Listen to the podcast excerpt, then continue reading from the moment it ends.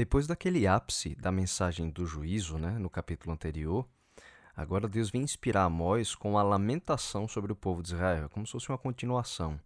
E logo no verso 2 ele diz assim: Caiu a virgem de Israel, nunca mais tornará a levantar-se. Estendida está na sua terra e não há quem a levante. E aí Deus complementa dizendo que apesar de Israel não ser de todo destruído, ele dá umas proporções para a gente ter uma ideia do quanto o povo ia sofrer. Ele diz que de mil pessoas de uma cidade restariam cem. E de cada cem, dez seriam preservadas. Então Israel ia perder toda aquela opulência, todo aquele poder que tinha então, e passaria a ser uma nação muito pequena, em nada comparado ao grande povo que foi no passado. E tudo isso aconteceria em consequência dos seus pecados. É muito claro durante as profecias de Amós.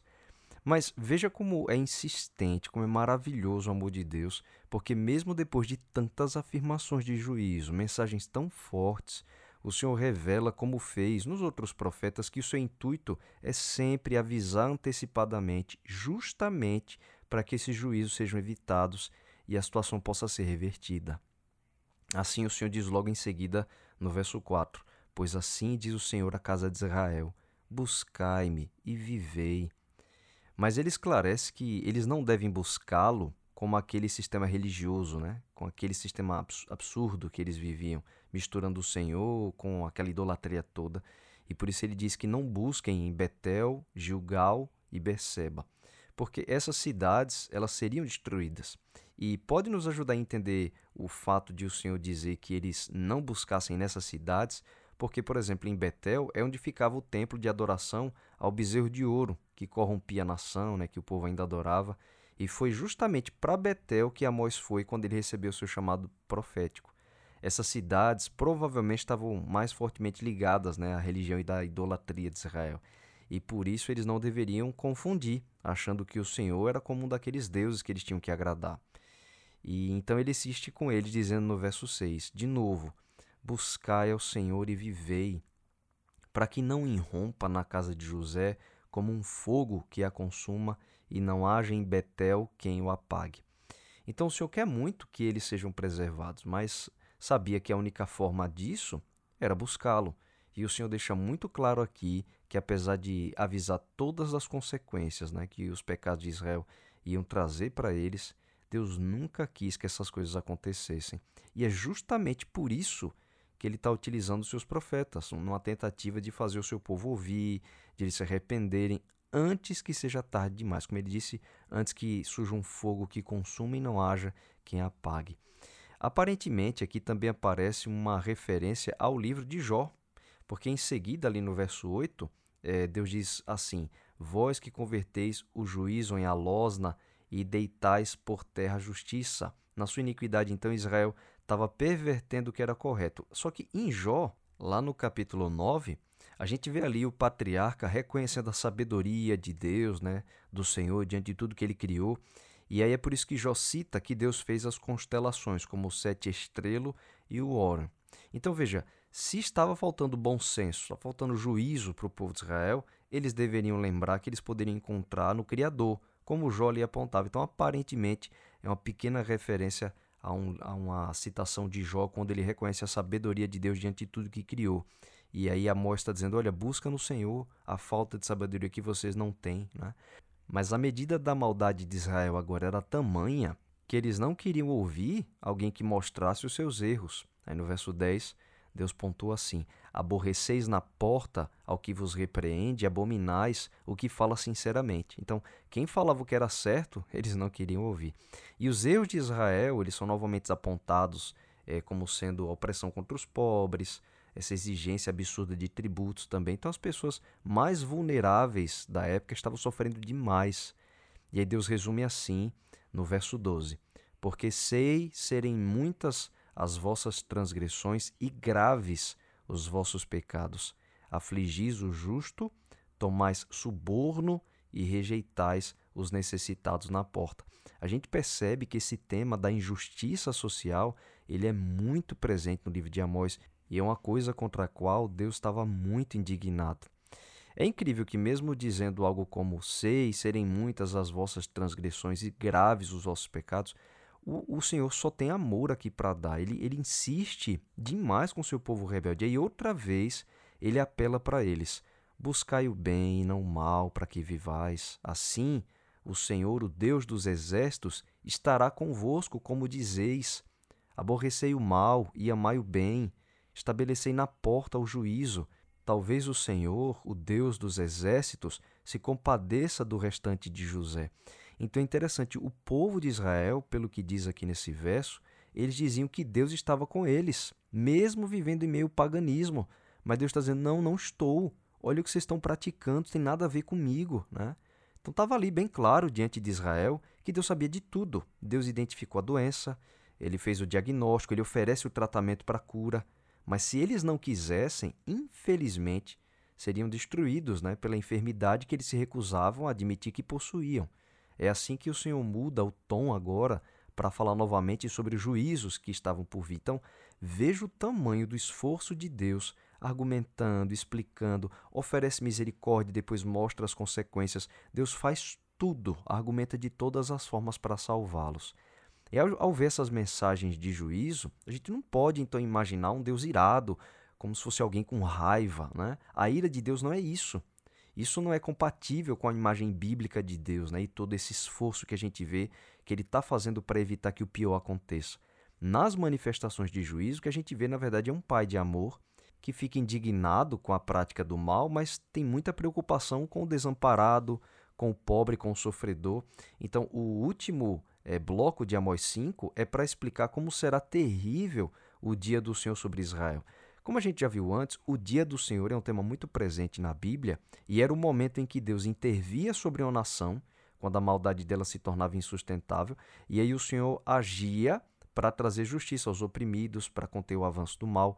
E um dia, o povo de Israel orou para que viesse o dia do Senhor para eles, né? Quando eles estavam ali no Egito, eles eram um povo oprimido, clamando a Deus por um libertador. E quando Deus enviou o dia dele, né, o dia do Senhor sobre o Egito, Israel festejou a sua libertação. Os egípcios, por outro lado, ficaram cheio, é, chorando por causa da sua teimosia. Né? Portanto, o dia do Senhor é um dia feliz demais para quem sofre, porque é libertação para eles. Mas é um dia terrível para quem causa o sofrimento. E agora, a nação de Israel era um novo Egito lá em Canaã, oprimindo os pobres, as viúvas, distorcendo a justiça, caindo em imoralidade e depravação. É por isso que o Senhor explica aos israelitas que eles estavam pedindo pelo dia do Senhor, talvez como tinha feito no passado, mas agora não seria um dia de libertação para eles. Aí ele diz no verso 18: Ai de vós que desejais o dia do Senhor. Para que desejais vós o dia do Senhor? É dia de trevas e não de luz. Quer dizer, para o povo de Israel não seria luz, seria trevas, assim como foi trevas para o Egito um dia. A justiça de Deus viria sobre todo o povo, sobre todo Israel. E a menos que eles se arrependessem do que estavam fazendo agora, Deus fala nesse capítulo que não haveria escape.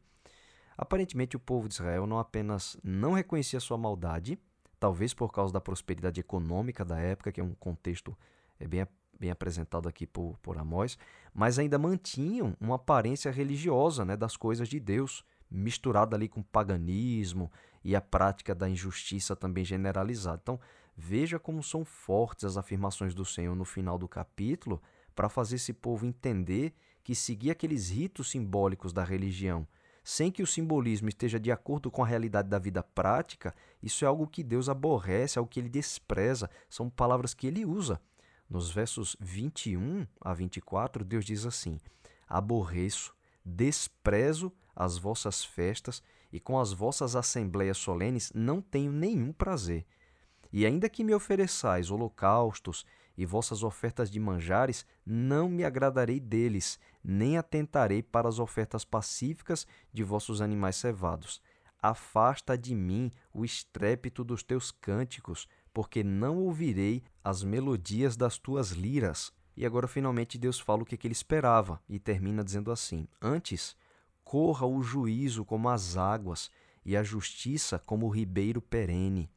Então, as expressões usadas pelo Senhor mostram o quanto ele aborrece a hipocrisia. Esse tema também aparece lá no livro de Isaías. Isaías também tem as mesmas acusações contra Israel. Continuavam mantendo a aparência religiosa, mas oprimindo as pessoas. E aí, aqui em Amós, ele chega a mostrar que aquelas cerimônias sem um coração que correspondesse ao que as cerimônias queriam dizer, que era realmente importante e bonito, era algo para Deus desprezível se eles não viviam. E a gente precisa lembrar o que, é que essas cerimônias representavam. Elas eram um conjunto de adoração que apontava para o sacrifício e a obra salvadora de Jesus. Mas Jesus veio para trazer o amor de Deus para encher esse mundo, né? Como é que eles poderiam oferecer os sacrifícios enquanto oprimiam seus irmãos? Era uma completa contradição. Até os cânticos, Deus chama aqui de estrépito, é muito forte.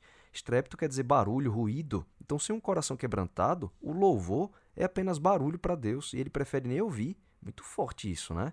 O capítulo termina com o Senhor relembrando que, apesar dos 40 anos em que eles peregrinaram no deserto, oferecendo sacrifícios, agora do que valia se eles estavam vivendo desse jeito, né? E fala explicitamente de algumas divindades que eles adoravam, inclusive, essas mesmas divindades os corrompiam. E agora eles seriam levados para além de Damasco, a expressão que Deus usa aqui, uma provável referência para o exílio da Babilônia. E é muito interessante que Estevão, lá em Atos, no capítulo 7, os versos 42 e 43, quando ele fazia o seu último discurso né, diante do sinédrio judaico antes de ser apedrejado, ele falava da apostasia de Israel e ele usa exatamente as mensagens de Amós, esse capítulo 5, explicando é, como por suas iniquidades Israel tinha se afastado de Deus, disse Estevão, citando os últimos versos de Amós 5, e a maneira como Estevão cita essa passagem de Amós nos ajuda a entender alguns pontos, tanto da tradução desse capítulo 5, quanto também o que, é que significa para além de Damasco, que realmente significava ir para a Babilônia, onde o povo de Deus acabou sendo levado para o exílio. Né? Então, Amós 5 deixa muito claro que nossa religião ela precisa ser atestada pela nossa vida prática. Nossos louvores não são mais do que barulho para Deus se eles não vêm de um coração sincero. O tema da prática da justiça para socorrer o desamparado e ao pobre, ele é muito presente ao longo da Bíblia inteira. E era um dos motivos pelos quais Deus trazia o dia do Senhor para uma nação, justamente para proteger essa classe explorada. E se Israel não mudasse de atitude e fizesse que, como ele diz, né, corresse o juízo como as águas e a justiça como o ribeiro perene, Deus é quem faria sua justiça como um rio sobre eles, a fim de proteger os oprimidos do povo, né?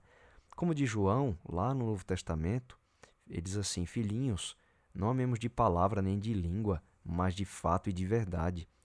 E diz assim: Nisto conhecemos que somos da verdade, bem como perante Ele tranquilizaremos o nosso coração. Está em 1 João 3, versos 18 e 19. E Tiago fala num tom ainda mais forte.